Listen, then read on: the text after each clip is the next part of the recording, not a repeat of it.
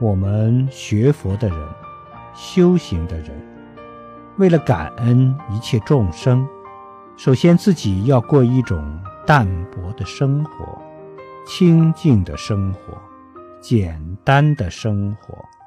生活越简单越好，生活越简单，对大自然的索取就越少，我们的自主性就越强。我们就会赋予自力更生的精神，就能战胜诸多困难。